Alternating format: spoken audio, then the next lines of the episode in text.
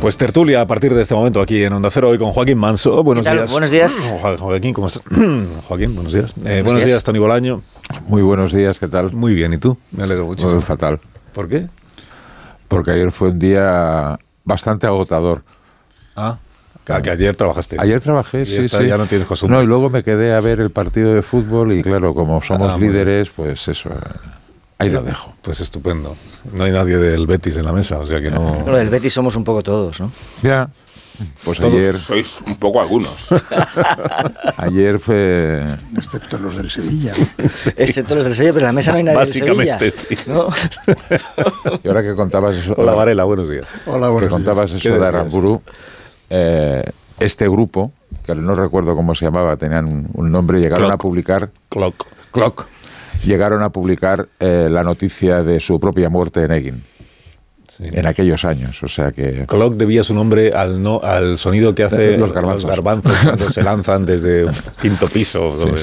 Y pintaron también el peine del viento, que lo dejaron muy bonito, pero luego se lo despintaron. Y nos contó también Aramburu ayer que se presentaron eh, a un concurso de poesía que organizaba el Ateneo, eh, presentaron en realidad unos versos de Neruda, sin, diciendo que eran suyos, de, un autor desconocido, y quedaron segundos.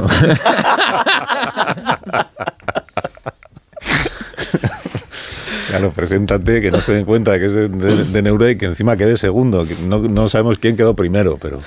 Buenos días, Marta García Ayer, bienvenida. Buenos días, Carlos Asina, y un abrazo a Javier Caraballo, que es el bético titular.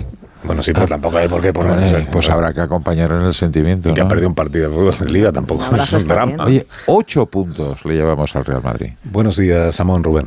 Pocos me parecen. ¿Qué tal? Buenos días. pues que te cuenten los que le llevan al Atlético, coño.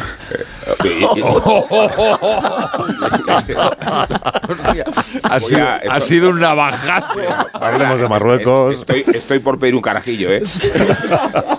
si seguimos en esta dinámica de tertulia, voy un carajillo y, jugamos al tute después, ¿no? Bueno, vamos a la tertulia. Vamos al tema, vamos a uno de los de los temas del día, luego si queréis vamos, hablaremos después del Esquerra del PSC, que Bolaño ahí es donde manejan mejor información, supongo.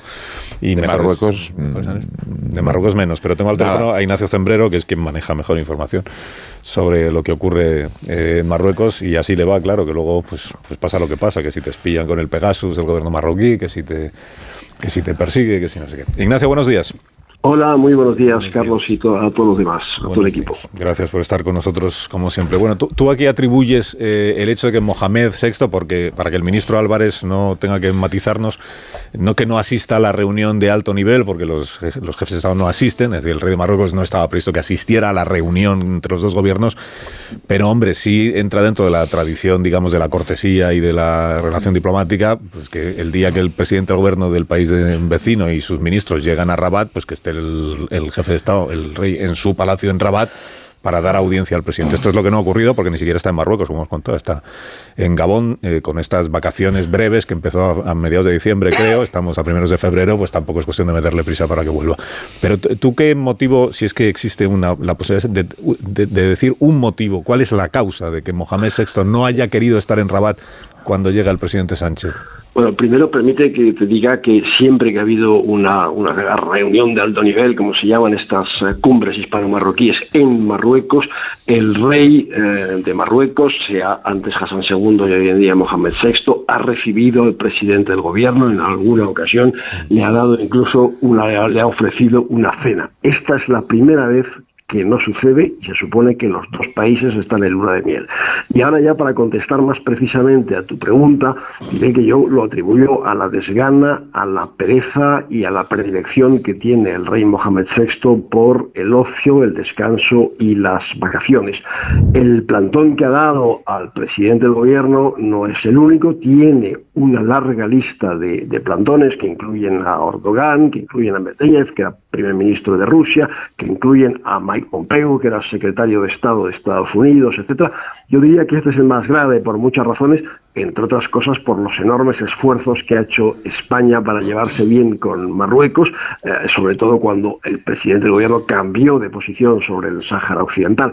Pero no estoy de acuerdo con esos titulares del ABC o del Mundo que, eh, digamos, lo achacan ante todo a una intención política. Yo creo que hay que buscar más bien a, bucear en la psicología de Mohamed VI para entender que no ha querido acortar sus vacaciones en esta ocasión, como lo hizo también cuando Mike Pompeo estuvo en Rabat en diciembre de 2019. O sea, no, no está castigando al presidente Sánchez, Mohamed VI, pero sí está evidenciando que tampoco ve el que la cumbre esta que se está celebrando entre los dos gobiernos sea tan histórica y tan relevante como el gobierno de España está predicando. Eh, ¿Y, cómo interpretas que el gobierno de España, sabiendo, porque en algún momento habrá tenido noticia de que Mohamed VI ni siquiera está en Rabat y que por tanto no iba a haber reunión con el presidente Sánchez, haya mantenido la duda hasta, hasta el último momento, hasta el punto de que ayer para muchos fuera una sorpresa que no fuera recibido Sánchez por el rey?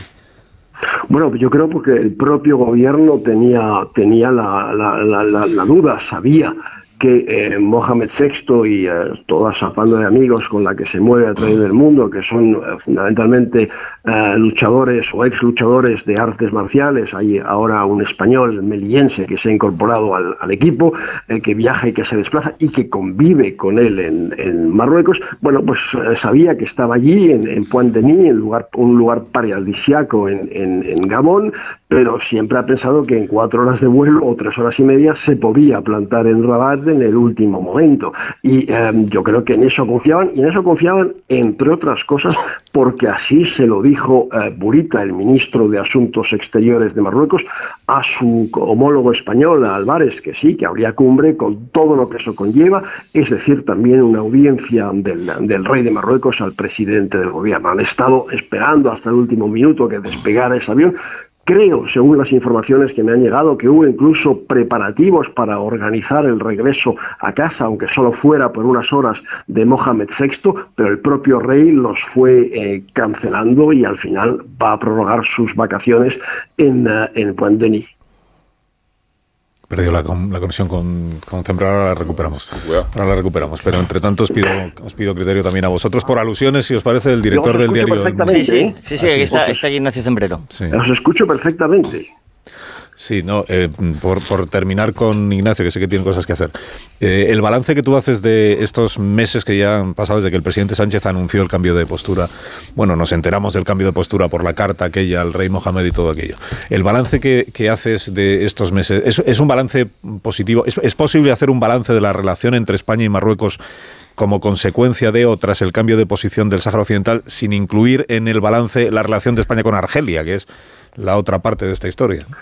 Posiblemente no, no, es posible, pero si es que si nos ceñimos únicamente al balance España-Marruecos, ya de por sí no es muy brillante. ¿Qué contrapartidas ha conseguido Pedro Sánchez, ha conseguido el gobierno a cambio de esa cesión sobre el Sáhara? Pues yo creo que la única a día de hoy que ha conseguido es una disminución de la inmigración irregular que llega procedente de Marruecos. Eso equivale a reconocer además que Marruecos ha estado utilizando la inmigración irregular para presionar al gobierno de, para presionar al gobierno de España y algo que nos anunció ya en, abril el presidente del gobierno, es decir, que se iban a, abrir aduanas terrestres en Ceuta y Melilla con Marruecos, a día de hoy no se ha hecho. Han pasado diez meses desde entonces y no se ha hecho. No se puede exportar ni, ni importar desde Ceuta y Melilla con Marruecos. ¿Por qué? ¿Por qué no se ha reabierto esa aduana de, con Melilla que estuvo funcionando perfectamente siglo y medio y que Marruecos cerró de un plumazo en 2018? No, francamente se ha conseguido muy poco. El presidente del gobierno insiste en que ha caído, y es verdad, bastante la inmigración irregular con Marruecos, pero eh, también hay que saber que ha caído bastante la inmigración irregular procedente de Argelia, y eso que la relación, como sabemos, hoy en día no es mala, es pésima, estamos en crisis con Argelia. Ignacio, cuídate mucho, un abrazo, gracias por haber hablado con nosotros. Un abrazo a vosotros. Gracias, Ignacio Zambrero. Bueno, ahora sí, por alusiones. bueno, por alusiones, que ha dicho Zembrero que él no comparte el, enfoque de la portada del mundo, no pasa nada. Que él discrepa y Ignacio Zembrero sabe mucho y evidentemente la degradación del ejercicio del poder por parte de Mohamed VI es sin duda uno de los motivos que está detrás de su ausencia de la reunión de alto nivel y que ha tenido otras manifestaciones anteriores como son esos desplantes a Erdogan, a Mike Pompeo o de otros comportamientos mucho más lancerantes como la persecución a los derechos humanos o a periodistas como el propio Zembrero. Ahora bien, ¿qué significa respecto de España esa ausencia? Esa es la pregunta que nos hacemos y que intentamos responder hoy en el titular de apertura del mundo, cuando decimos que, lo que hace es exhibir fuerza. Claro, es decir, si es la primera ausencia del rey de Marruecos en una reunión de alto nivel, todos los reyes, primero Hassan II y después eh, Mohamed VI, las seis reuniones de alto nivel que se han producido, sucesivamente han ido recibiendo a Felipe González, a José María Aznar, a José Luis Rodríguez Zapatero, a Mariano Rajoy, y no lo hacen en la primera de Pedro Sánchez, que además está presentada con todo el boato, van 12 ministros, y después de la mayor crisis entre los dos, entre los dos países y del mayor cambio en nuestra política exterior de la, de la etapa contemporánea, el giro de 180 grados en la posición respecto del Sáhara. Por lo tanto, la ausencia de Mohamed VI, nosotros lo que entendemos es que subraya la posición de debilidad en la que queda España después de haber cedido esa baza diplomática. Es decir, la humillación de ayer es una continuidad de la de hace una semana, cuando respecto de la persecución, o 15 días, yo no me acuerdo cuándo fue, Juan, aquí esas declaraciones de Juan Fernando López Aguilar y la votación en el Parlamento Europeo en la que el Partido Socialista se negó a respaldar una propuesta de Francia respecto de esa persecución de los derechos humanos y en concreto de la libertad de expresión en, Marruecos. Esa posición de sumisión queda subrayada por el hecho de que Mohamed VI no exista. Es decir, lo que hace el rey es seguir de vacaciones, lo que hace el rey es negarse a abandonar sus vacaciones para desairar al, al jefe de gobierno de España. Ignacio. Hombre, es cierto lo que dice Ignacio Zembrero y es que pues en esta en esta actitud del rey de Marruecos influye sin duda su condición de holgazán consumado, ¿no? Pero, pero eso no significa que no tenga un significado político lo que ha pasado. Vamos, de hecho, por poner algún ejemplo extremo, no tengáis ninguna duda de que si quien, si quien hoy estuviera en Rabat fuera el presidente de los Estados Unidos o el propio Macron, el rey de Marruecos estaría en Rabat y no en Gabón. O sea que indudablemente lo tiene. Eh, es que Marruecos, o sea, el rey de Marruecos no es un rey constitucional, no es un rey protocolario. Eh, es quien manda en Marruecos, efectivamente. No se toma una decisión en ese país sin que el rey la apruebe. Eh, y de alguna manera el haber recibido al presidente del gobierno español, pues habría sido algo equivalente a sancionar eh, efectivamente todo lo que se decida en esa, en esa reunión. Históricamente, en todos los viajes internacionales de mandatarios extranjeros, pero eso empieza ya desde su padre, es una tradición. El hecho de la de que el rey te reciba o no te reciba o cómo se recibe eh, o cómo te reciba es una eh, los marroquíes lo miden y tiene un extraordinario valor simbólico no hay más que escuchar a los anteriores presidentes eh, pues el hecho de que te reciba, si te recibe puntual o no puntual, es decir, si te, recibe a la hora que te ha dicho o te hace esperar dos horas, el tiempo que esté contigo, esto los marroquíes lo miden y todo tiene una significación. La significación, desde mi punto de vista, en este punto, es que hoy eh, España eh, está a prueba por parte de Marruecos, porque es verdad que se ha pegado ese giro incomprensible y sobre todo inexplicado en la posición, que hubo que, producir un cambio en el Ministerio de Asuntos Exteriores para pasar bruscamente de tener a Brahim Gali, líder del Polisario, alojado en España, a entregarse en manos de, en manos de Marruecos y cambiar una posición histórica, pero los marroquíes son muy conscientes de algunas cosas. Por ejemplo, son muy conscientes de que esta no es una posición de España, no es una posición nacional, porque ni la comparte una buena parte del gobierno, ni la comparte el Parlamento español, ni el propio Partido Socialista, sencillamente porque no se, en este caso no se le ha dado eh, posibilidad de opinar. Eh, segundo, porque sabe que dentro del gobierno español hay unos cuantos ministros que no es que no aprueben esta cumbre, es que militan activamente a favor del Frente Polisario, lo cual significa que están a las órdenes de Argelia. Eh, mira, hace unos días estabais comentando la, la votación en el Parlamento Europeo, donde los socialistas españoles votaron en contra de la libertad de expresión en Marruecos, pero resultó que se produjo una situación muy ridícula y es que la presidenta del Grupo Socialista Europeo, es, a su vez, la portavoz del Grupo Socialista Español. Y ella sí tuvo que votar a favor de la resolución que se proponía, porque estaba obligada por su condición, porque el Grupo Socialista Europeo había decidido votar a favor.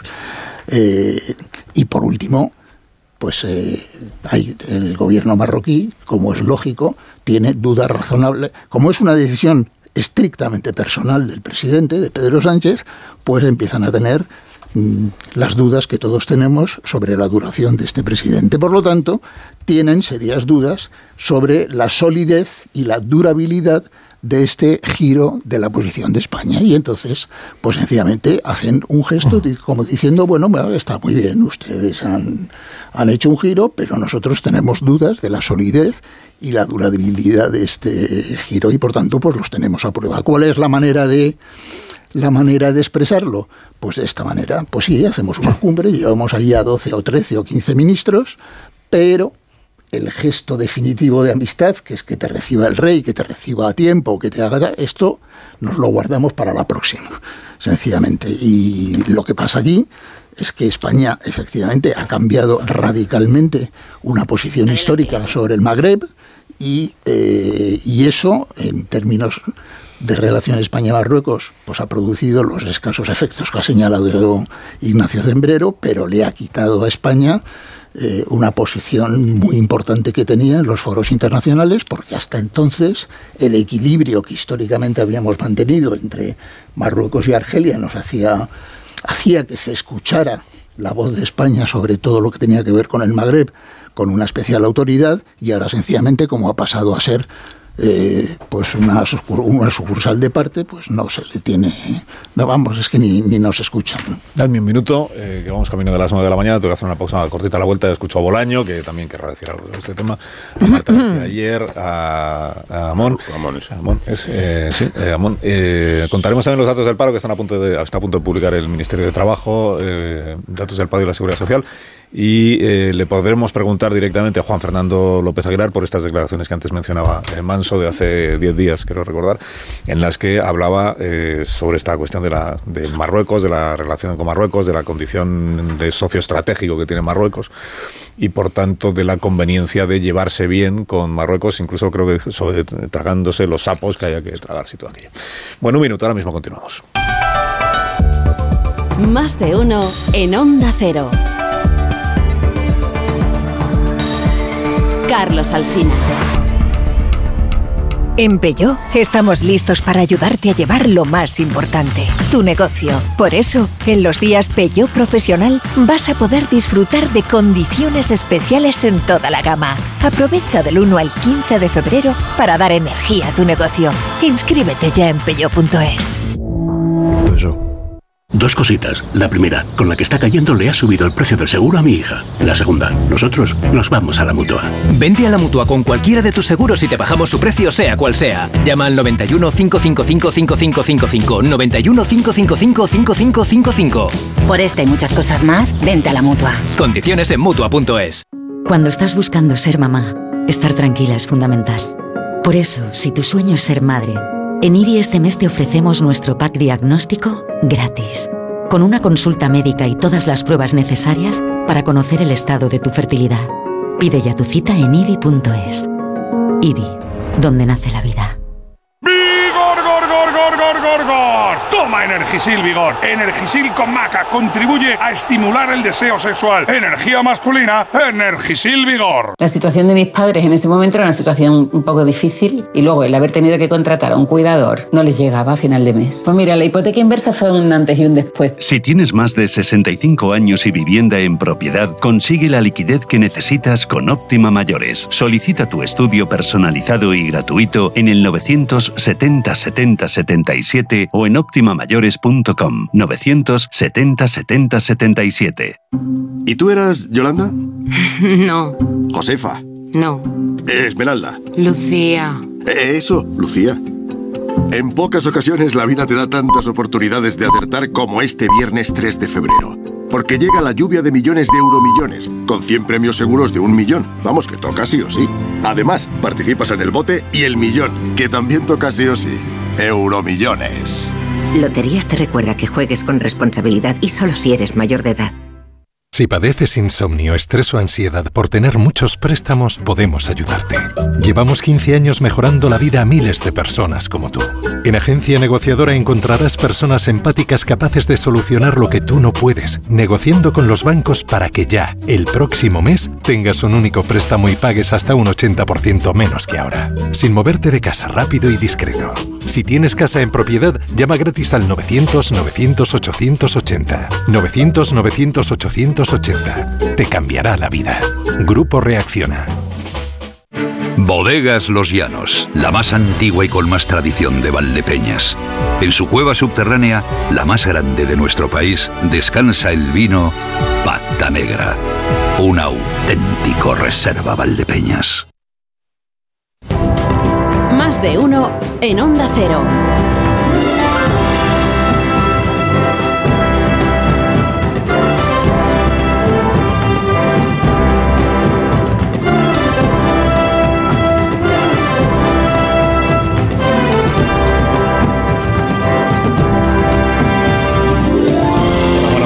Randstad Research, que es el Centro de Estudios y Análisis del Mercado de Trabajo y Recursos Humanos, contamos los datos del paro y afiliación a la Seguridad Social del mes de enero primer mes de este año que acaba de difundir el Ministerio de Trabajo y el Ministerio de la Seguridad Social. Con Ignacio Rodríguez Burgos, buenos días Ignacio. Hola, muy buenos días. ¿Cómo fue el Pues- paro? ¿Subió, no? Pues sí, eh, mal dato porque en este mes de enero el paro aumentó en 70.744 personas, de tal forma que el total de personas desempleadas apuntadas a las oficinas del SEPE en busca de un puesto de trabajo se sitúa en los 2.908.397 personas. El año pasado el paro en enero aumentó en 17.000 desempleados. Eh, peor ha ido incluso en la, seguridad, en la seguridad social, en la afiliación, porque en enero en términos medios hay 215.047 ocupados menos, eh, 57.000 afiliados más según el cálculo desestacionalizado del ministro Escribá. Pero como digo, en términos medios, 215.000 ocupados menos. Eh, el Ministerio de la Seguridad Social reconoce que la razón es el fin de la campaña de Navidad. El número total de afiliados ahora mismo en el sistema es de 20.081.000 ocupados. Eh, enero, la verdad es que no suele ser un buen mes para el empleo. Al principio de mes se acaban las contrataciones temporales de la campaña de Navidad, de Reyes, y a final de mes, dependiendo de cómo vaya la rebaja, la campaña de rebajas, pues se acaba también muchos contratos temporales que tienen que ver precisamente con el sector servicios. Eh, y esto se ve, por ejemplo, cuando miras los sectores. De todos los sectores económicos, solo baja el paro en la construcción. Y sube en todos los demás sectores económicos, sube el desempleo, incluido el colectivo sin empleo anterior, es decir, los jóvenes. El desempleo aumenta especialmente, como digo, en el sector servicios, en comercio, por el fin de las campañas de venta, 70.000 parados más solamente ahí. ¿eh? Y en cuanto a los contratos, pues se firmaron algo más de 1.200.000 contratos de los cuales pues el 56% fueron temporales y el 44% fueron indefinidos. Y atención, el paro aumenta en todas las comunidades autónomas, excepto en Baleares. Gracias, Ignacio. Nada, hasta ahora. Y que tengas buen día. Ya adelantábamos a primera hora de esta mañana que el- lo- lo- la intuición o la previsión o el- es que el paro subía y subía más que el año pasado por el tono en el, con el que ayer respondió Yolanda Díaz cuando le preguntaron. Normalmente cuando el día antes le preguntaron a la vicepresidenta y el dato va a ser muy bueno, pues ella dice, ya mañana tendremos buenas noticias. Y ayer lo que dijo es, va a estar en la normalidad de los meses de enero que ustedes saben cómo son. Entonces fue su respuesta. Está un poco por, por en- bueno, muy por encima del año pasado, un poco por debajo de otros años. Lo digo porque también decíamos el Ministerio de Trabajo encontrará la manera con- de, de comparar para que parezca bueno. el- bueno, la manera de comparar es comparar con la media de los meses de enero en la serie histórica. Y entonces la subida es más suave que la media de la serie histórica que en el mes de enero. Bueno, son 70.000 parados más. Esta es la conclusión. Gracias, Ignacio. Hasta luego. Hasta luego. Hasta luego. Un minuto. Ah, de, de parte de Research, sí, que no se me olvide decírselo. Que si usted quiere conocer toda la actualidad laboral, más todavía de lo que ya les hemos contado, puede entrar en esta dirección web que es randstadresearch.es.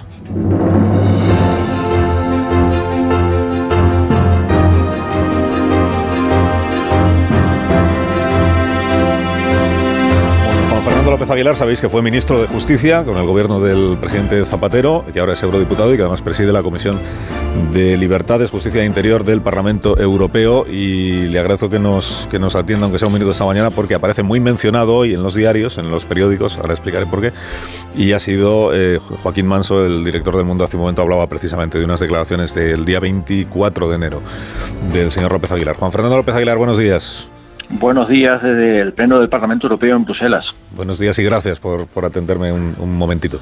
Eh, digo que aparece usted muy mencionado hoy en los periódicos por una de las frases que pronunció en, la, en el coloquio en el diario de avisos, cuando dijo aquello que a veces hay que tragar sapos con en la relación con, los países vecinos, en concreto con uno que se llama eh, Marruecos. Y se preguntan hoy algunos diarios si uno de esos sapos que hay que tragarse es, por ejemplo, esto de que el rey Mohamed VI, eh, cuando se está celebrando la cumbre, la reunión de alto nivel entre los dos gobiernos en Rabat, él ni siquiera esté en, en su país, en Marruecos, y por tanto no vaya a haber audiencia con el presidente Sánchez. Si ese es uno de los sapos que hay que tragarse en estos casos interviene en un foro de opinión abierto, efectivamente, en Tenerife, un honor a preguntas de periodistas sobre muy diversos temas de actualidad europea y era inevitable que en Canarias se preguntase por la relación con Marruecos, mm. que es vecino, y uno no elige a los vecinos. Y Marruecos es nuestro vecino. De hecho, España se distingue por ser el único país de la Unión Europea que tiene una frontera terrestre directa con el continente africano y por tanto lo tiene la Unión Europea entera en Ceuta y Melilla. Pero además, Marruecos no está lejos de Canarias, ¿verdad? Apenas a 90 kilómetros de distancia.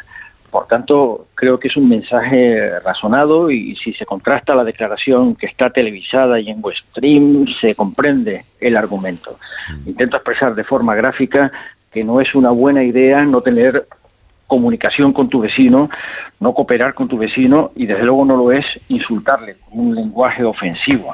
Por tanto, lo que quiero decir sencillamente es que uno tiene que, a menudo, medir y contener el propio lenguaje a la hora de hablar de tu vecino porque tu vecino te escucha y la vida de la gente a la que representas y a la que te debes, particularmente cuando se ejerce responsabilidades de gobierno, puede empeorar dramáticamente si uno dice lo que le salga del cuerpo en cada momento. No tiene que pensar antes de hablar.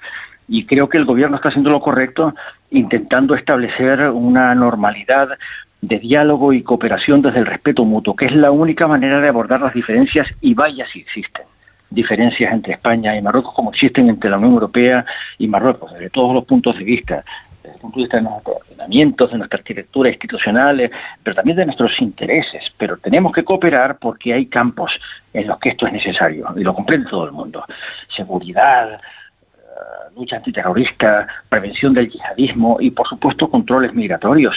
En todo ello, la Unión Europea tiene mucho que hablar con Marruecos, España tiene mucho que hablar con Marruecos porque España es el vecino inmediato, insisto, la única frontera terrestre. Y la vida de Ceuta y Melilla y de las gentes que la habitan depende enormemente de que exista una relación de diálogo que el gobierno está tratando de reconstruir con mucho trabajo, de forma muy esforzada. Y ese esfuerzo hay que apoyarlo y no intentar torpedearlo o obstaculizarlo porque eso perjudica el interés nacional. Eh, pero hay una parte del, del gobierno de España, ya que habla usted de quien, del gobernante, ¿no? El gobernante es quien tiene esa responsabilidad de no enemistarse con, con el país vecino, pero hay una parte del gobierno de España que sí está en esa actitud que a usted le parece inconveniente o, indeseable, que es el, decir cosas muy críticas sobre Marruecos. Esa parte se llama el, partido Podemos, que está en el gobierno de coalición, y que tiene representantes también en el Parlamento Europeo, en el que usted se encuentra ahora mismo, donde dicen, donde dicen estas cosas. ¿Se estaba usted refiriendo a eso, a que, hay, a que quien está en el gobierno no puede entrar en esa dinámica de, de, descalificar al gobierno del país vecino? Yo soy socialista y apoyo a mi gobierno es un gobierno de coalición. Hay dos fuerzas políticas que no son idénticas ni indistinguibles. No, apoyo desde luego al Partido Socialista y a su presidente Pedro Sánchez y creo que dirige la acción de gobierno y por supuesto dirige la política interior y exterior y la defensa del Estado coordinando a los ministros.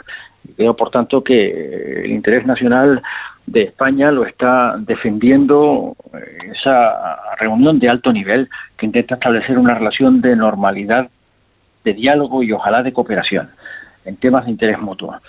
Creo, por tanto, que cualquier declaración que se eh, emita eh, que pueda obstaculizar ese empeño, que tiene muchas dificultades por delante, nadie lo ignora, no ayuda al interés nacional de España. Por tanto, defiendo a mi gobierno y defiendo a su presidenta. Pero en la reunión de alto nivel solo está la parte socialista del gobierno, a eso me refería, ¿no? Que, la otra parte, la otra parte del gobierno, que es también gobierno, eh, digamos que ha eh, intentado diluir la importancia de la cumbre o ningunearla, si se quiere utilizar esa expresión. Es un hecho, es un hecho que solo está la parte socialista y seguramente se explica por sí solo. Y desde luego ese esfuerzo lo defiendo. y no puedo apoyar que se torpedee esa acción con declaraciones que no ayudan, porque esas declaraciones son escuchadas y tienen consecuencias. Y cuando se ejercen responsabilidades políticas uno tiene que pensar en lo que dice antes de hablar, tiene el lenguaje con que se expresa, tiene que hacer un ejercicio de contención. A eso me refería cuando respondía a las preguntas sobre la relación con Marruecos, que sin duda ninguna entraña muchas dificultades pero son necesarias porque, insisto, la vida de la gente a la que representamos puede empeorar. No la mía como responsable político ni como representante. Yo me dirigía en aquel momento en vivo y en directo a un patio de butacas, a un foro en el que había muchos empresarios que tienen intereses comerciales y empresariales relevantes en la relación bilateral con Marruecos, cuyas vidas pueden empeorar. Pero la vida de la ciudadanía común puede también empeorar si España y la Unión Europea en su conjunto no mantienen una relación de diálogo y de cooperación constructiva en asuntos de interés compartido. Es lo que se llama una relación estratégica. Así se la califica habitualmente en la Unión Europea. Quien no comprenda eso no está sirviendo bien al interés de España. Juan Fernando, gracias por haberme atendido esta mañana. Le dejo que siga en el pleno del en el Parlamento Europeo en Estrasburgo. Gracias por estos minutos. Cuídese. Gracias por la, por la llamada y un saludo cordial desde el pleno de Bruselas. Gracias, lo mismo digo. Juan Fernando López Aguilar, que es presidente de la Comisión de Libertades del Parlamento Europeo. Bueno, habíamos escuchado, había escuchado a, Manso y a Varela, me quedaba eh, Tony Bolaño, sobre este asunto de la reunión de alto nivel, eh, igual un poco menos alto en la medida en la que el gobierno de Marruecos, por supuesto, está íntegramente presente en la cumbre, como decía ayer el ministro Álvarez, decía, no ha habido nunca tantos ministros en una reunión de alto nivel, vienen una barbaridad de, los de Marruecos y muchos del gobierno de España, menos que los del gobierno de Marruecos, menos porque el gobierno de España es de coalición, claro. Yo eh, solamente quería hacer referencia a una cosa que ha dicho Ignacio Zembrero, que es que se pone en duda aquí en España de que el gobierno no lo supiera.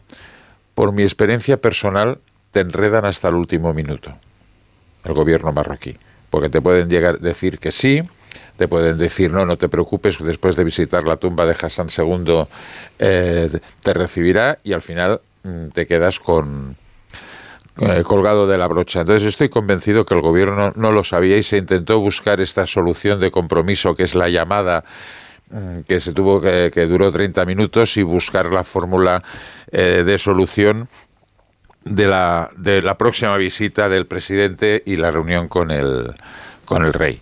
A ver. El rey de Marruecos interrumpió sus vacaciones durante 30 minutos, ¿no? Sí, bueno, era la solución, digamos, eh, me imagino que formal. O sea, no nos engañemos, los resultados de la cumbre no serán negativos, o sea, se busca lo positivo, pero estoy con lo que decían tanto Joaquín como, como Ignacio, de que, hombre, hay una interpretación política. Ciertamente, o sea, lo de trabajar, trabajar para el rey de Marruecos no está en su agenda, pero pero cuidado, de todas maneras, el secretario de Estado americano también se pasó por ahí, también pasó olímpicamente de, verlo la semana pasada, si no me equivoco. Bueno, mm, pasa que hay que tenerlo en cuenta porque la, eh, el tema con Marruecos está arreglado, no, pero realmente la, presión fronteriza que hemos llegado a tener no la tenemos. ¿Qué implica eso que Marruecos utilizaba la presión fronteriza para...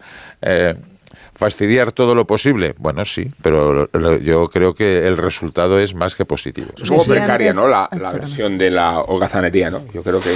Yo no creo que sea precario, es así. a mí me parece precaria, por eso lo he dicho. Y, creo que podemos sí, sí, no, al ocio del rey el desplante y quedarnos con una lectura yo creo que demasiado superficial de lo que significa esto. Hay dos cosas que a mí me parecen relevantes. La primera es que nos falta demasiada información respecto a las razones y, motivos por los que Marruecos consigue tener una relación humillante con España y no sabemos qué informaciones sois. Yo no soy un conspiranoico, no creo en los grandes complots, pero creo que falta muchísima transparencia. Que una relación que era conflictiva haya pasado a ser humillante. Esa es la historia. Estados Unidos está por medio, no nos engañemos. Digo que falta transparencia, falta mucha transparencia y sé que pedir transparencia a un régimen como el marroquí es eh, inviable, pero se la podíamos pedir a nuestros eh, representantes gubernamentales.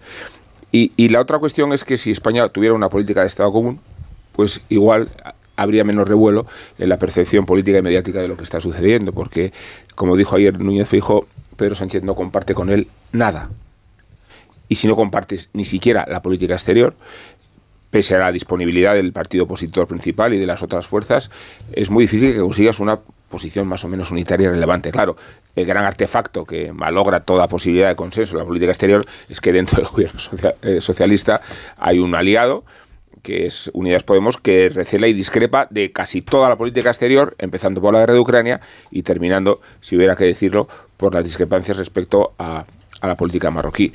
Luego, entre que nos falta información misteriosa respecto a por qué Marruecos se incorpora así y respecto a que no tenemos una política exterior común boicoteada por los socios de Unidas Podemos, eh, resulta muy, muy tentador atribuirlo todo a la holgazanería de Mohamed VI. Pero... Es que no, no eh, veo que sea incompatible y, ni mucho menos una excusa mm, por ir la holgazanería de Mohamed VI, porque es probable que ni su propio gobierno supiera si el rey se iba a dignar a aparecer o no, porque puede hacer eso y de hecho lo hace continuamente.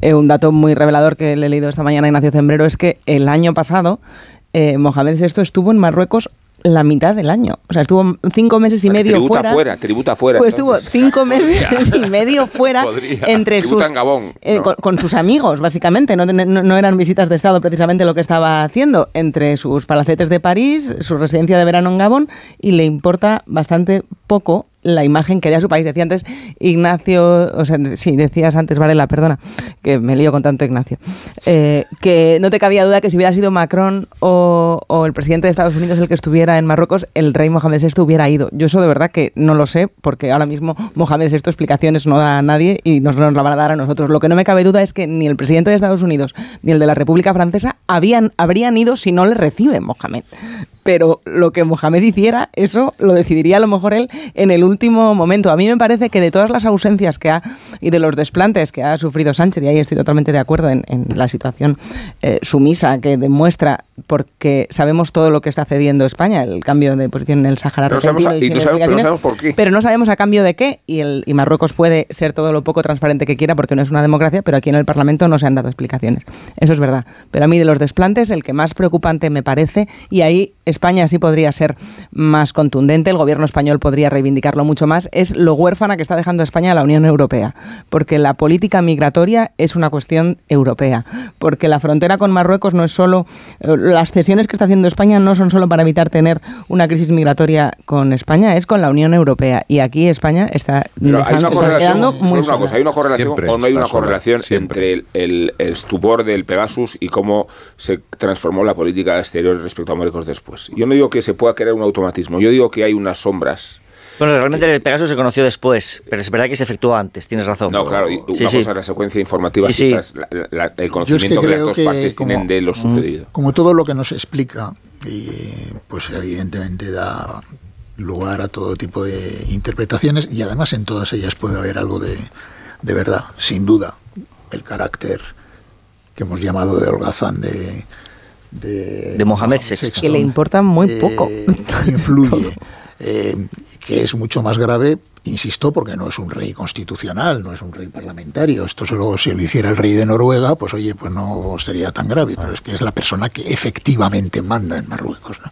Pero, pero es que yo creo que por comentar algo de lo que ha dicho Juan Fernando López Aguilar, es verdad que Marruecos es un país históricamente muy importante para España, para bien y para mal. Eh, pero lo que siempre ha sido estratégico no ha sido la relación de España con Marruecos, sino la relación de España con el Magreb. O sea, lo verdaderamente estratégico ha sido la posición de España con el Magreb. Y lo que ha dado un valor singular a la posición de España eh, eh, en ese punto es la capacidad que han tenido los sucesivos gobiernos, pues, históricamente, de mantener al mismo tiempo una relación equilibradamente positiva con todas las partes en conflicto en el Magreb. Es decir, de relacionarse bien con Marruecos, bien con Argelia, ah. incluso bien con el Polisario. ¿Qué es lo que hace Pedro Sánchez? Rompe eso drásticamente. Eh, y cambia una posición histórica que además traiciona la condición que tiene España de potencia administradora del Sáhara, encomendada por las Naciones Unidas, eh, y produce un enfrentamiento con eh, Argelia. Y eso, como he dicho antes, le quita toda la autoridad moral. Es decir, hace hasta hace muy poco tiempo, cada vez que en la Unión Europea o en los foros internacionales se planteaban las cuestiones del Magreb, pues todo el mundo atendía o le prestaba una especial atención a lo que decía España. Eh, esto se ha perdido porque España sencillamente ha pasado a una posición de parte. Dice Rubén que es que no se conoce. Efectivamente, no se conoce porque no se lo ha explicado a nadie, no se lo ha explicado ni a la ejecutiva de su partido. Sí. decir, que no, no, redunda en la pérdida de la autoridad moral. No ha contado. Claro, es que la pérdida de la autoridad moral es la que subraya la posición de chantaje en la que nos encontramos. Y, claro. y, pero vamos, yo más que eh, interpretaciones así un poco de novela de espías, de que es que le han tomado, le han eh, leído el móvil y le han encontrado tal. Yo creo que sencillamente lo que hay es la angustia coyuntural del gobierno español en un momento dado, primero por eh, seguir evitando invasiones de la, de la frontera que le producían mm, problemas de interiores eh, importantes con la opinión pública, con los medios y al mismo tiempo la angustia de restablecer la relación con Estados Unidos que estaba muy mal, sobre todo después del ridículo aquel del paseillo con Biden y no sé qué. Y entonces, bueno, eh, pues se hace como se hace casi todo, como lo hace casi todo este gobierno, de una manera torpe, chapucera Ignacio, en un contexto eh, inexplicable, ¿no? En un contexto de a, angustia geopolítica respecto al abastecimiento energético, rompes las relaciones con Argelia y le concedes el privilegio de recuperarlas a Italia, que construye un gasoducto y que con claro. establece. O sea, que en conjunto se, pierde más de lo que se gana. O sea, estoy de acuerdo. Pero además concediéndole a Italia la ventaja que había adquirido España respecto a su predicamento en Argelia, en la plena crisis energética. Pero fíjate, yo que no le. son decisiones. Yo que no le discuto a Pedro Sánchez algunos éxitos importantes en lo que se refiere a la posición de, bueno, a, la, Unión Europea, pero es que yo la, la, política europea hace mucho tiempo que dejé de considerar la política exterior. Yo creo que España tiene tres ejes prioritarios en su política exterior, que son el Magreb, Estados Unidos y eh, Latinoamérica. Y en esos tres ejes, la política de este gobierno francamente, es mm, manifiestamente mejorable. Una pausa, que son las 9 y 22 minutos, una hora menos en Canarias, y enseguida estamos en Barcelona porque ha terminado ya la intervención del presidente de la Generalitat, el señor Aragonés, que ha estado explicando su acuerdo con el Partido de los Socialistas de Cataluña para la aprobación de los presupuestos. Enseguida contamos lo que ha dicho y lo que se le ha preguntado. Más de uno. Onda Cero. Carlos Alsina. Con la formación profesional, el futuro es presente. Porque aprendo en el centro y practico en la empresa. Ministerio de Educación y Formación Profesional, Gobierno de España. Oye, ¿qué haces? Pues aquí, rascando, cenando, buceando, montando en camello. Vamos aquí, disfrutando mucho. Rascas multiplicador de la 11. Multiplica tu premio y podrás ganar al instante hasta 500.000 euros. Gánalo rápido y disfrútalo mucho.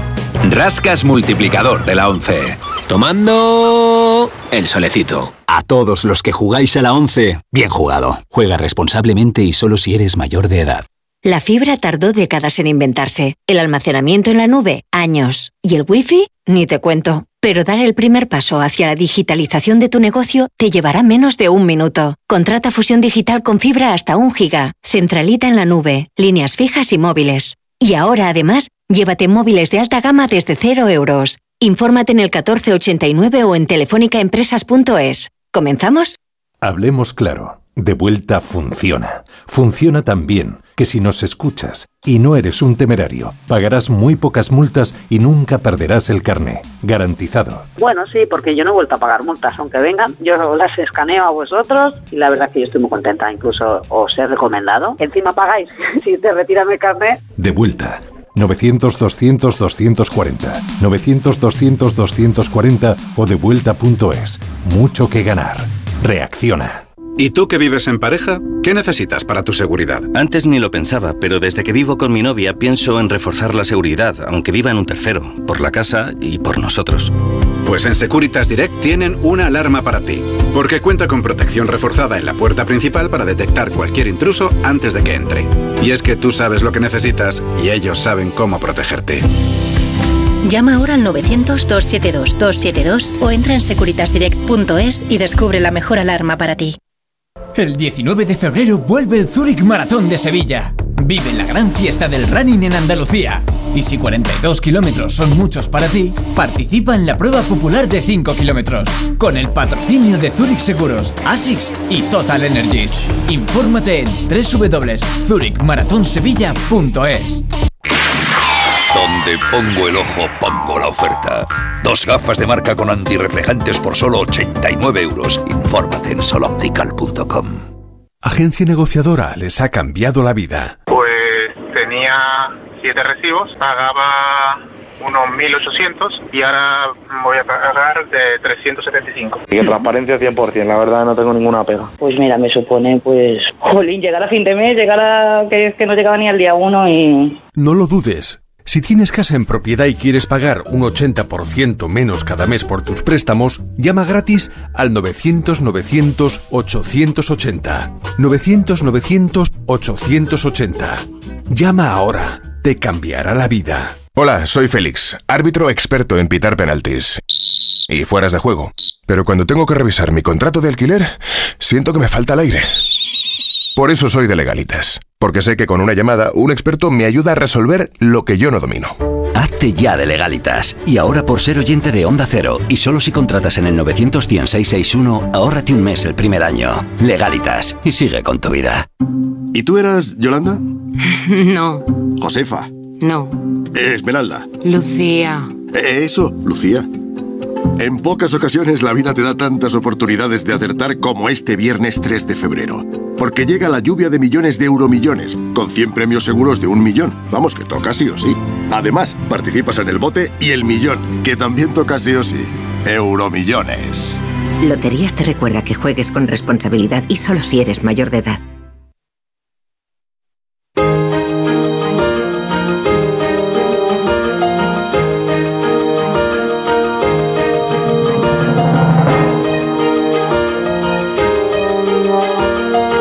Onda Cero. Carlos Alsina.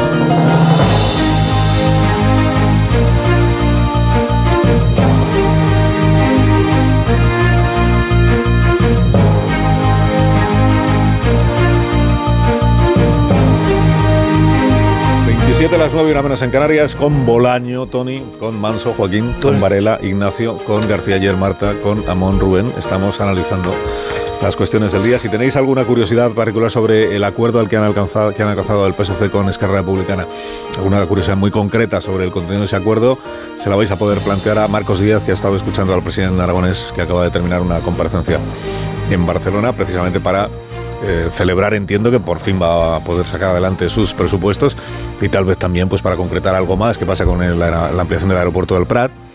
Ayer decíamos que la redacción del acuerdo pues es ambigua sobre este, pre- premeditadamente ambigua, claro, sobre este asunto. O si eh, se le ha preguntado eh, por la reacción de su antiguo socio, que era Junts per Catalunya, que ayer hemos escuchado que dijo esto es volver al año 2003, o sea, los tripartitos, al tripartito de Pascual Maragall o de, o de Montilla, y esto es eh, que Per Aragonés ha traicionado al electorado al 52%, que es que hubo unas elecciones autonómicas, se van a cumplir ahora dos años en el mes de febrero, eh, este mes, hubo unas elecciones autonómicas en Cataluña de las que salió eh, el 52% de voto para las opciones independentistas, y aquello fue una, una conquista, y así lo presentaron quienes entonces formaban un bloque unido, que era Esquerra con Junts y con la CUP. Por primera vez tenemos el 52% y esto significa que ya hay que seguir adelante con el proceso hasta la independencia. Y entienden que esto es lo que está traicionando ahora Per Aragonés. Marcos Díaz, Onda Cero en Barcelona. Buenos días, Marcos. Muy buenos días, Carlos. Cuéntame qué ha dicho Per Aragonés. Respecto a la primera pregunta que planteabas a la mesa sobre, la, sobre el aeropuerto del Prat, ha habido pregunta directa y no ha habido una respuesta demasiado clara porque se mantiene en lo que es ampliar la capacidad del aeropuerto del Prat para convertirlo en un auténtico hub internacional. Se mueven en esta misma ambigüedad que el redactado del acuerdo presupuestario, no se habla de la palabra ampliación como reclamaba el PSC, sino que se mantiene en, eh, en el verbo modernizar el aeropuerto para que amplíe y mejore su capacidad y se convierta en un auténtico aeropuerto de primera división. Sobre la otra pregunta que lanzabas en la mesa, sobre esta eh, mayoría independentista aragonés, también ha esquivado la pregunta directa sobre si este acuerdo supone la ruptura de esta mayoría del 52% en la Cámara catalana. Se ha limitado a decir que son unas cuentas estos presupuestos para beneficiar a la ciudadanía y no al gobierno. De esta manera también descarta que este acuerdo con el PSC sea un balón de oxígeno o sea un pacto de legislatura para mantenerse en el Palau de la Generalitat y evitar unas elecciones anticipadas. También ha vuelto a tender nuevamente la mano a sus antiguos socios, Junts per Catalunya, después de que la formación de Laura Borràs y Jordi Turull les haya acusado de reeditar el tripartito. En ese sentido, Pere Aragonés ha defendido que siguen compartiendo el mismo objetivo final. Hay una mayoría también en el Parlamento de Cataluña a favor de la independencia de Cataluña.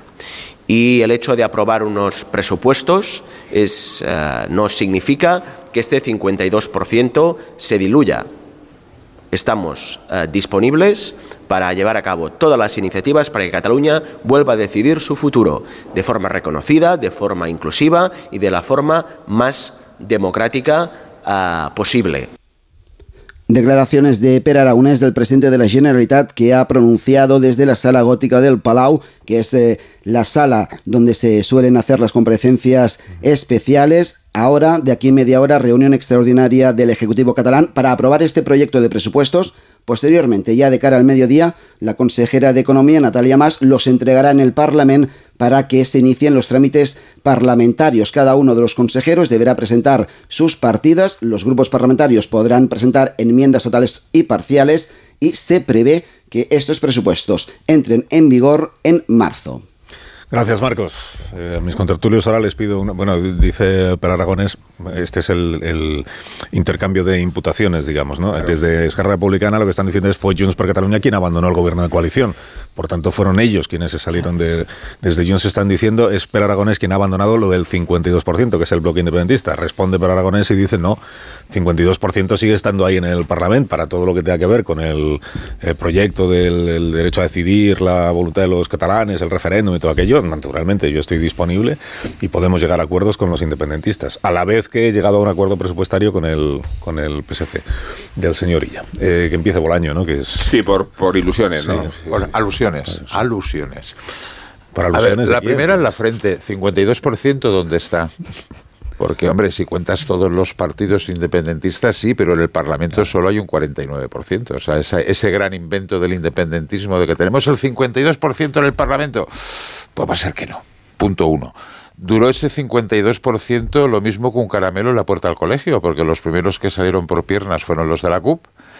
Y ahora se ha producido una cosa bastante jocosa, eh, tan a la altura de lo de Tamames o sea, los de Junts bramando, bramando en contra de unos presupuestos que habían aprobado ellos. Bueno. Con lo cual, estás diciendo, si eran autonómicos, lo eran antes y lo son ahora, ¿no? Pero bueno, esa es la, política catalana. A ver, yo creo que aquí se han producido dos cosas, y lo creo firmemente, como hoy lo, he escrito, que eh, esto es el certificado de que el procés ha muerto, entendiendo el procés como una forma de hacer, no que el independentismo haya desaparecido, como una forma de hacer. ¿Qué es lo que ha sucedido? Se ha roto por primera vez desde el 2011 la política de bloques y luego, claro, Esquerra Republicana dice, Pera Aragonés sale más fuerte. Hombre, sale más fuerte, pero se ha comido algunos sapos importantes. Yo entrevisté este viernes a, a Gabriel Fernández, que es el candidato a la alcaldía de, de Sabadell, presidente de la plataforma en contra del cuarto cinturón, que vamos, casi casi estabas por acabar la entrevista dándole ánimos, ¿no? Porque eh, su candidatura está, eh, vamos, en, en, estado comatoso. Lo mismo le sucede a una Martínez en Tarrasa y en el Valle Obregat. Por eso ese juego de palabras, pero claro, no sale ampliación y se habla de modernizar y aumentar la capacidad del aeropuerto. Bueno, llámenlo ustedes como quieran. Pero porque este pacto va a tener un impacto muy importante en las municipales, sobre todo en algunas zonas. En Tarragona, ¿eh? Tarragona Salud, en estos momentos controladas por Esquerra, ¿eh? con fuerte presencia de Esquerra, veremos lo que sucede. Luego en, eh, en el Valle Obregat, que bueno, puede ser letal, y sobre todo en el Vallés, que es donde ellos tienen la, la fortaleza. Y luego hay una columna muy, muy interesante hoy de, de Lola García, en la que habla de una reunión el mismo martes por la noche intentando tirar para atrás el acuerdo donde Aragonés se impone nada más y nada menos que Oriol Junqueras. Porque, ¿Qué pasó el martes? Era el día de San Pucci, era San Pucci el mártir, ¿eh? Puigdemont con la sentencia del Tribunal Superior de Justicia diciendo he ganado, he arrasado, y algunos en Esquerra les temblaron las piernas. Aragonés parece que ha marcado posición. Pero a ver, estabilidad justita, porque seguirá teniendo 33 diputados los de Junts per Cataluña mm, no le van a dar ni agua en ningún momento y los de la CUM menos, con lo cual el, inestabilidad. Tripartito, hombre, yo creo que no, porque la competencia entre Esquerra, Comunes y, PSC será cara de perro, de cara hasta el 28 de mayo. Y el objetivo es aniquilar al contrario. Esquerra quiere ganar la Diputación de Barcelona y consolidarse en el área metropolitana. El PSC lo que quiere es que eso no suceda y además eh, echar a Colau de, de, la alcaldía de Barcelona, con lo cual que se quedarán en las raspas. Y bueno, ahí la batalla será cruda. ¿Cuál es eh, el, futuro? En función de los resultados. Evidentemente. O sea, a partir de mayo se, se genera un nuevo escenario un nuevo escenario. ¿Pero por qué Tony fingen que no se han puesto de acuerdo en la ley fundamental? O sea, ¿por, qué, finge Esquerra eh, por un lado y el PSC por otro que no han llegado a un acuerdo crucial? Que cada uno se distancia de lo que ha firmado. si acabas de escuchar a Aragonés, esto no significa nada, y escuchamos al PSC Aragonés tiene más problemas que el PSC. a decir al PSC decir, esto no significa que dejemos de ocupar nuestro sitio en la oposición. Bueno, es que... acuerdo de legislatura no, hay. Hay acuerdo en la ley fundamental. Es que, que no se pongan de acuerdo en lo accesorio, pero se pongan de acuerdo en lo ahora 3.000 millones no parecía que fuera lo más recomendable, teniendo la sanidad como la tienes, etcétera, etcétera. consolida una relación en Madrid y en Barcelona que se reflejan respectivamente. Que esto va a ayudar en Madrid. Y, fingen, y fingen no tenerla, que es lo más increíble de todo. Porque si se ponen de acuerdo, oye, esto es lo estructural. Cada vez que Sánchez necesita los apoyos de Esquerra, los tiene. Y cada vez que Esquerra los necesita en Barcelona, en el Parlamento catalán, los tiene porque la ley fundamental, Tony, Se ha comido todos los sapos del mundo. O sea, estaba en contra de la ampliación del aeropuerto, en contra de la B40, en contra del Hard Rock Café, en contra de. Eh, eh, a favor de aumentar una zona de protección de aves que tenía a, la comarca del Valle Obregat en pie de guerra. A la ley si se come todos los sapos, hombre, no vas a firmar. El acuerdo, el acuerdo concierne a la ley fundamental. Lo que no, lo que no se puede fingir es lo que, lo que no ha ocurrido. Me, estoy refiriendo a que no, se puede uno. Yo no lo estoy eh, viendo así, ¿eh, Rubén? Bueno, ni, ni ellos quieren que lo veas. Ah, porque se trata de ponerse de acuerdo en lo fundamental y fingir que no se han puesto de acuerdo en lo fundamental. Bueno, lo, que, lo que yo entiendo, yo estoy de acuerdo con Rubén. lo apuestan por la gobernabilidad. ¿Eso es eh, un, pacto de estabilidad de futuro? No, bueno, porque estaremos en elecciones, ya os lo digo, el año que viene, después de las generales, no tengáis ninguna duda. Bueno, elecciones en Cataluña. En la parte en la que sí tiene razón eh, Tony es que, bueno, los resultados electorales, eh, pues, pues, pues, a lo mejor pueden matizar o cambiar alguna cosa, pero lo, lo que yo creo que no hay duda es que se reafirma el bloque de poder que ha venido sosteniendo a Sánchez en gobierno de España y su proyecto de futuro. Eso es lo que sale de aquí. Es decir, el PSC durante unas semanas, eh, durante unas semanas ha estado bueno, negociando, subrayando la debilidad de Aragonés, que es verdad que tiene 33 diputados, y eh, revistiéndose de una apariencia de centralidad que es la que le atribuye el establishment catalán y de institucionalidad. Pero al fin y al cabo lo que ocurre es ni más ni menos eso, que el reflejo del socorro que ha venido prestando Aragonés a la debilidad de, Pedro Sánchez tiene ahora su reflejo en el socorro que le presta ella en Cataluña. Y no olvidemos que cuando, hablando de ley fundamental, que decía, que decía Rubén, que cuando se inauguró el anterior tripartito, en el año 2003, la cuestión concluyó con una reforma eh, con una reforma estatutaria que desbordaba el marco autonómico. Bueno, aquí el, contexto político es diferente, porque quien lidera el tripartito es Esquerra. Y una de las misiones a la que está llamado, que está llamado a jugar el PSC, precisamente porque lidera Esquerra, es a reforzar la hegemonía de Esquerra dentro del espacio independentista. Con lo cual, en ese sentido, si los resultados electorales juegan a favor de quienes participan en ese bloque, hay que temer que las cosas vayan por el mismo camino. Es que yo creo que todo lo que sucede en Cataluña eh, hay que, y concretamente en esos dos partidos, hay que entenderlo sobre dos cosas muy constatables. Primero, que todo hay que enmarcarlo en la pelea eh, por la hegemonía del nacionalismo. Todo, pero todo desde el año 12, ¿eh? o sea, no, se explica. Desde 1912, quiero decir. no, y entonces, bueno, pues que hay Esquerra Republicana, eh, y, segundo, perdona, y segundo que el, el PSC, en sus casi 50 años de historia como tal PSC, nunca ha llegado al nivel de sucursalismo respecto a Madrid que tiene ahora. Es decir, este realmente este pacto es el pacto de Sánchez con tal, y, impuesto al, al PSC. Eh, y, yo y yo creo... Los que no se han enterado que la sede del PSC está en Barcelona tendrían que hacer un cursillo acelerado. Y eso ya le pasó al señor José Luis Rodríguez Zapatero algunos cursillos, comiéndose la, la, presidencia de la Generalitat pactada con Artur. Hay algunos cursillos y no acelerados sobre el PSC he hecho en mi vida. Eh, entonces, los doy. Eh, entonces, Como tú eras, Tony. Lo que quiero, lo que tú, quiero tú decir... verás si tus opiniones están condicionadas entonces. Deja de no, no, no, no, Yo siempre si digo das tú los cursos del PSC, pero acabas de elecciones a mí del PSC, pues no, pero, no. pero una cosa es. Eh, no, yo he dado una opinión nada más. Oh, ya, ya, la opinión. No te he dado ninguna lección. No, pero presumir de, dar de, de, de, impartir lecciones del PSC, perdóname. Que Ignacio remate. Bueno, remato. No le trolees. Lo que yo quería decir es que. Mmm, a ver, lo único positivo que tiene esto es que si sirve para que después de tantos años en Cataluña haya un gobierno y no un piquete del Palau de la Generalitat, mm. pues bueno, eh, pues pues algo hemos mejorado, ¿no? Eh, ahora bien, en la democracia parlamentaria se entiende, y de hecho ese valor se le da también en España, que el votar unos presupuestos es algo más que votar unos números que ahí es donde se conforman las mayorías parlamentarias. Por lo tanto, en Cataluña se puede decir que acaba de nacer una nueva mayoría parlamentaria. Un nuevo bloque. Es curioso, no una mayoría parlamentaria para sostener a un gobierno monocolor eh, cuya pretensión, que es la pretensión del, de Esquerra, realmente es puyolizarse.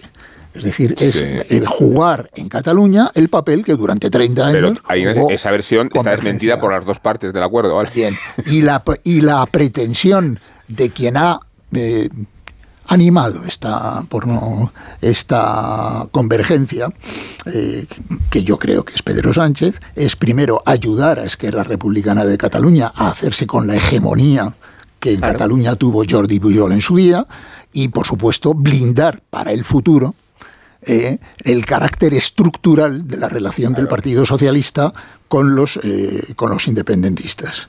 Bueno, esto es lo, eh, lo esencial. ¿no? y por, ahora, lo curioso es que se firme un pacto de la naturaleza, del alcance, de la importancia de los presupuestos que efectivamente hacen nacer una mayoría parlamentaria y en él se discuta que si el aeropuerto, que si no sé qué y tal, pero no hay, nadie ha mencionado una sola palabra ni un solo compromiso sobre el respeto al marco constitucional en Cataluña. No, porque es si decir, no, no habría acuerdo. Ser, es, es, claro, porque si no, no habría, si, si dejan de fuera de la mesa todo pero aquello parece ser que, si tú, que, si tú, que si tú estás dispuesto a formar una mayoría parlamentaria en Cataluña que te compromete políticamente y no solo en unos numeritos, pues eh, un partido de la tradición constitucionalista del Partido Socialista, por lo menos algo, algo claro, debería haber mencionado. Estaremos el, de el primer acuerdo. ejemplo es eh, precisamente la firma, que Esquerra se avenga a esto.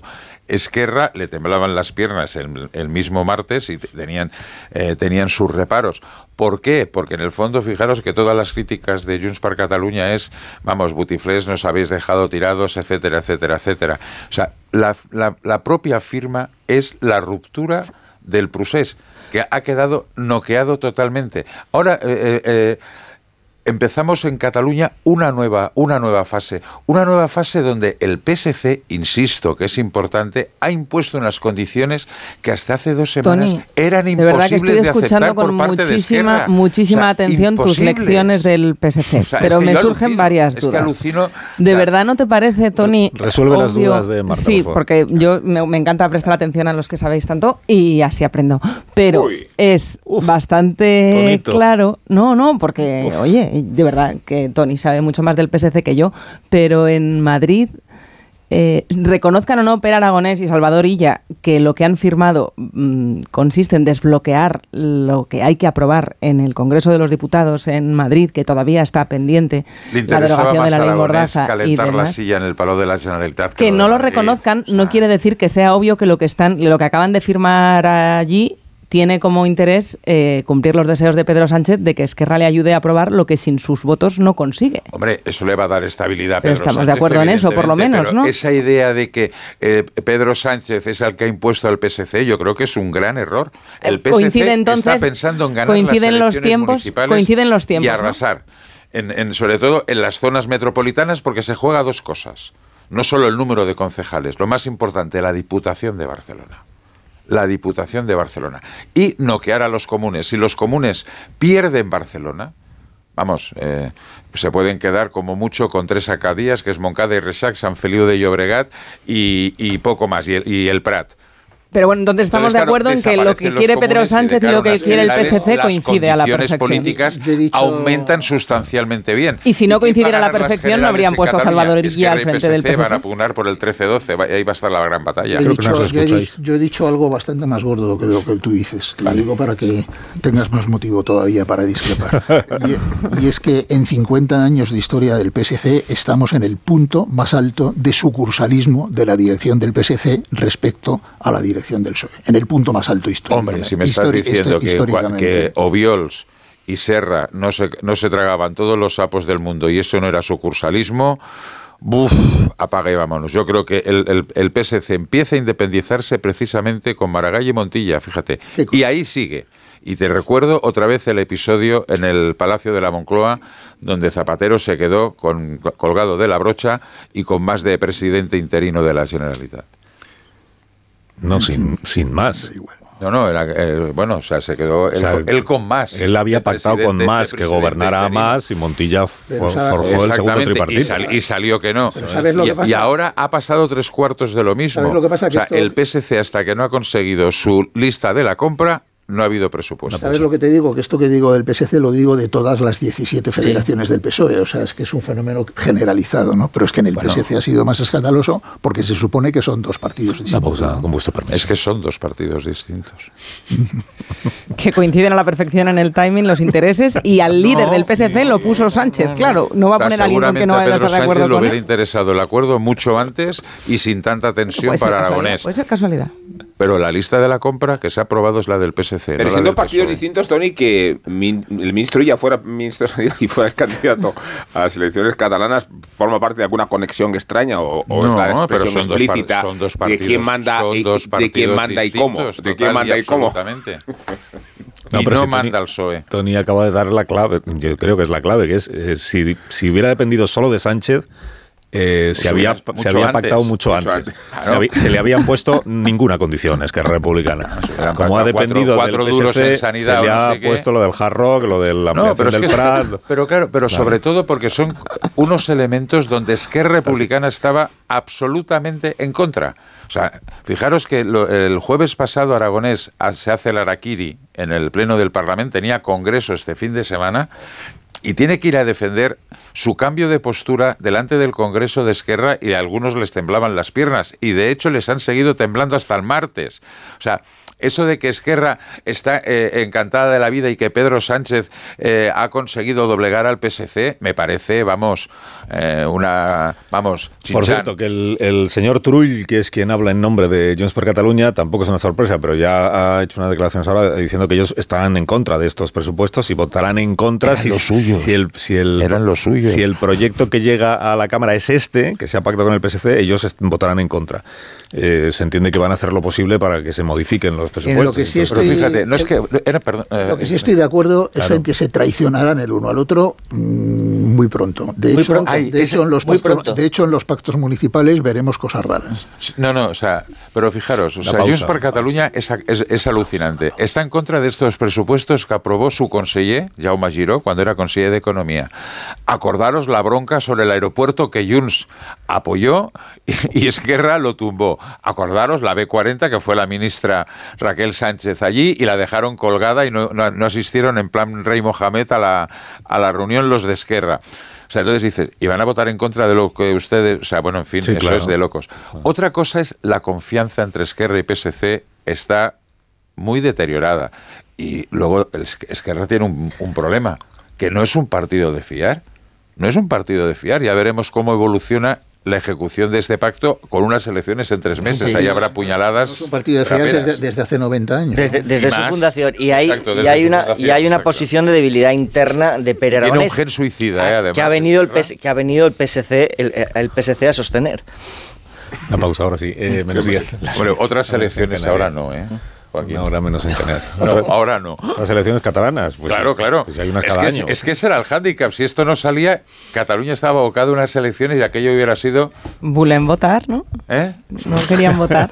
Ay, Dios mío, es que ya estamos agotados es ca- cada dos años. No me estarás diciendo que tienen miedo a las urnas y a la voluntad popular. Bueno, tal como están las urnas. Ahora seguimos, una pausa. Más de uno en Onda Cero. ¿Sabes una cosa? Cuenta, cuenta. Cuenta 10. ¿Qué? Pues eso, que con el programa Mi BP ahorras 10 céntimos por litro en todos tus repostajes y disfrutas de muchas más ventajas cada vez que utilizas tu tarjeta Mi BP. Anda. No, anda no, en coche. Ya sabes, cuenta con nosotros. Cuenta con 10 céntimos por litro. Consulta condiciones en mibp.es. 98.0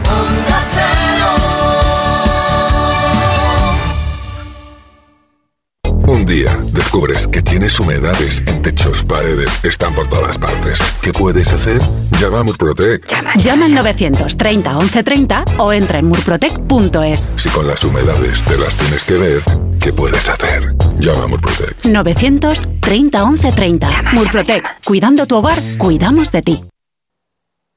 En esta vida puedes ser uno más o ser inolvidable, o genuino, o único, o realmente auténtico.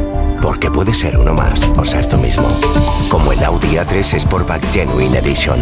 Ahora sin plazos de espera, con el carácter deportivo del paquete S-Line y la última tecnología. Condúcelo desde 410 euros al mes en 48 cuotas con Easy Renting y entrada de 5.713 euros para unidades limitadas. Oferta Volkswagen Renting hasta el 28 de febrero. Consulta condiciones en audi.es.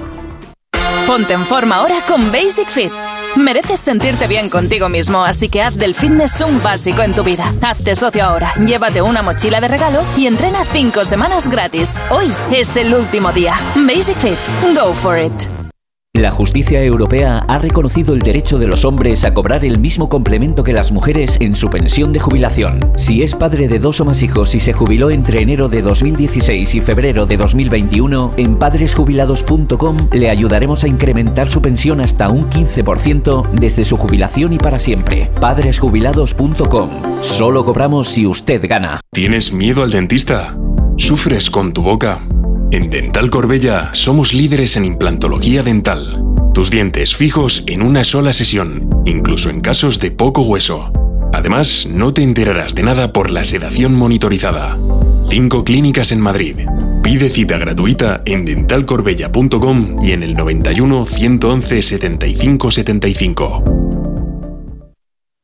Vengan las rebajas de Muebles a Dama. Precios insuperables con la misma calidad de siempre, en una gran variedad de estilos y modelos y con su habitual trato amable. Transporte y montaje gratuitos. Todo lo bueno de siempre, pero ahora con rebajas. Muebles a Dama. Ven a la calle General Ricardo 190 o entra en mueblesadama.com. En Seniors somos más que cuidados, somos confianza. Mejoramos la calidad de vida de personas mayores y dependientes gracias a nuestros cuidadores y cuidados a domicilio. Estamos acreditados por la Comunidad de Madrid para la solicitud del cheque servicio. Contáctanos en seniors.com, seniors con doble N, en el 91 934 1944 o ven a visitarnos a la calle Arapiles 17. Hola Manoliño, ¿qué pasa? ¿Qué hay bueno por ahí hoy? Adolfo, aquí en la subasta de Burela te puedo ofrecer merluza de primera fila, rodaballo del gordo de 6 más y rape de costa. ¿Qué te envío? Pues mira, dame un mareado de todo y me lo mandas. Siempre lo mejor, como sabes, ¿eh? Restaurante Ogrelo y Orrecanto, lo mejor de Galicia en Madrid. Restauranteogrelo.com, restauranteorrecanto.com. Los Fernández son muy amables. Consiga la alfombra de sus sueños con descuentos increíbles. Venta especial de alfombras y tapices en Paseo General Martínez Campos 29A y descuentos muy especiales para decoradores. Los Fernández, venta, limpieza y restauración. Los Fernández son muy amables. Cecchini es el vermut artesano y tradicional de Madrid. El vermut de toda la vida con la calidad y sabor de siempre. Pídelo en tu bar o terraza preferidos, de grifo o botella. También puedes comprarlo en las tiendas de tu barrio y en vermutcecchini.com. Su sabor te conquistará. Vermut Cecchini, tu vermut.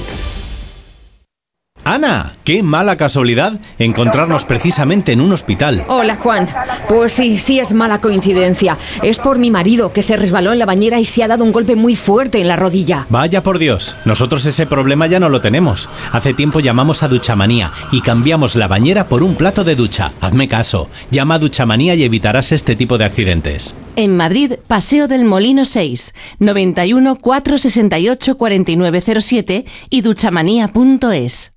En Ibismed tratamos las hemorroides desde la causa, por eso te garantizamos que no volverán a reproducirse nunca más. Ibismed cuenta con la única técnica pionera en el mundo para la solución definitiva a las hemorroides, sin dolor, sin postoperatorio y sin complicaciones, ya que no es necesario ni tocar ni tratar la zona anal. Ibismed, el único tratamiento indoloro y definitivo para las hemorroides. Más información en ibismed.es y en el 91 431 5411.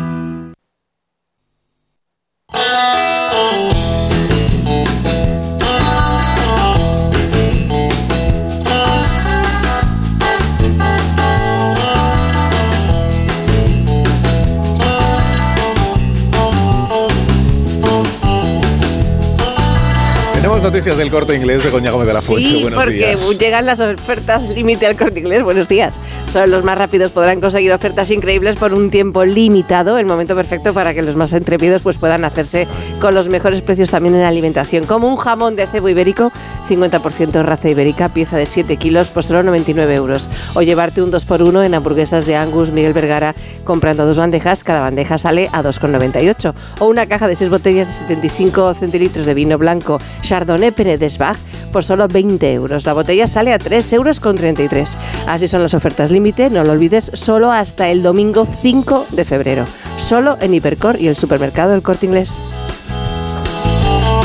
Más de uno. En Onda Cero. ¿A quién indultas esta mañana, Amón? Pues estoy retirando el polvo de la carpeta porque he tardado mucho, lo sé, en incoar el expediente de indulto de Pompeyo, y no me refiero al cónsul romano, sino al vecino de Miranda de Ebro, cuyos apellidos, González Pascual, matizaban precisamente la grandilocuencia del patronímico. Funcionaba mejor Aristóteles o Nasis en su regambre griega y funcionaba un poco menos las resonancias del líder ecuatoriano Lenin Moreno. Pompeyo González Pascual, decíamos, jubilado 74 años, soltero, sin hijos, pro-ruso, así en líneas generales, pro-ruso. Fue enterrador de profesión, se le tenía por buen vecino, aunque muy reservado. Y agradecían en la comunidad, Carlos, ¿te acuerdas? Lo comentamos el otro día, que estuviera al día con las derramas.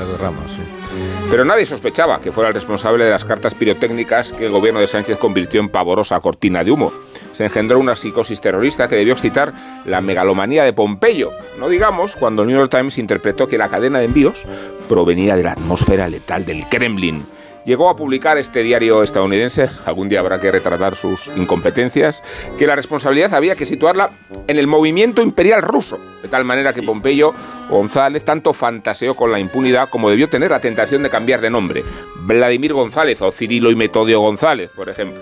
Un lobo solitario era Pompeyo, más solitario que Lobo, y un artífice de una campaña pirotécnica bastante torpe y doméstica, que hubiera sido una anécdota si el gobierno no lo hubiera utilizado para distraer a la opinión pública con el estruendo de la mascleta.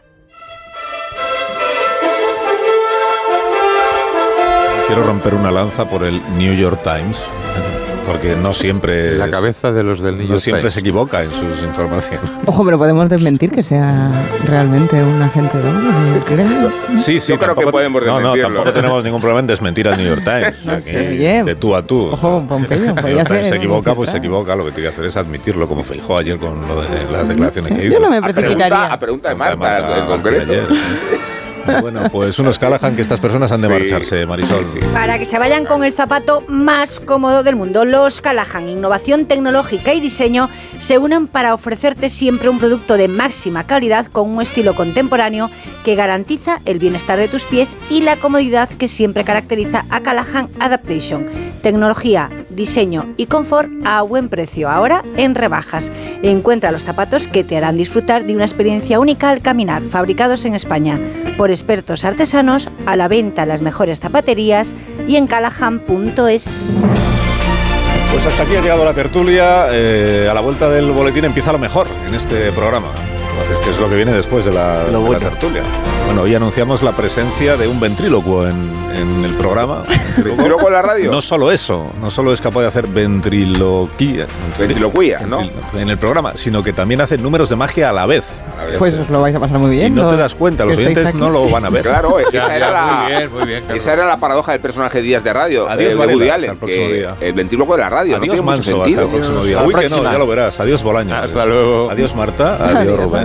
Todo tiene sentido en este programa.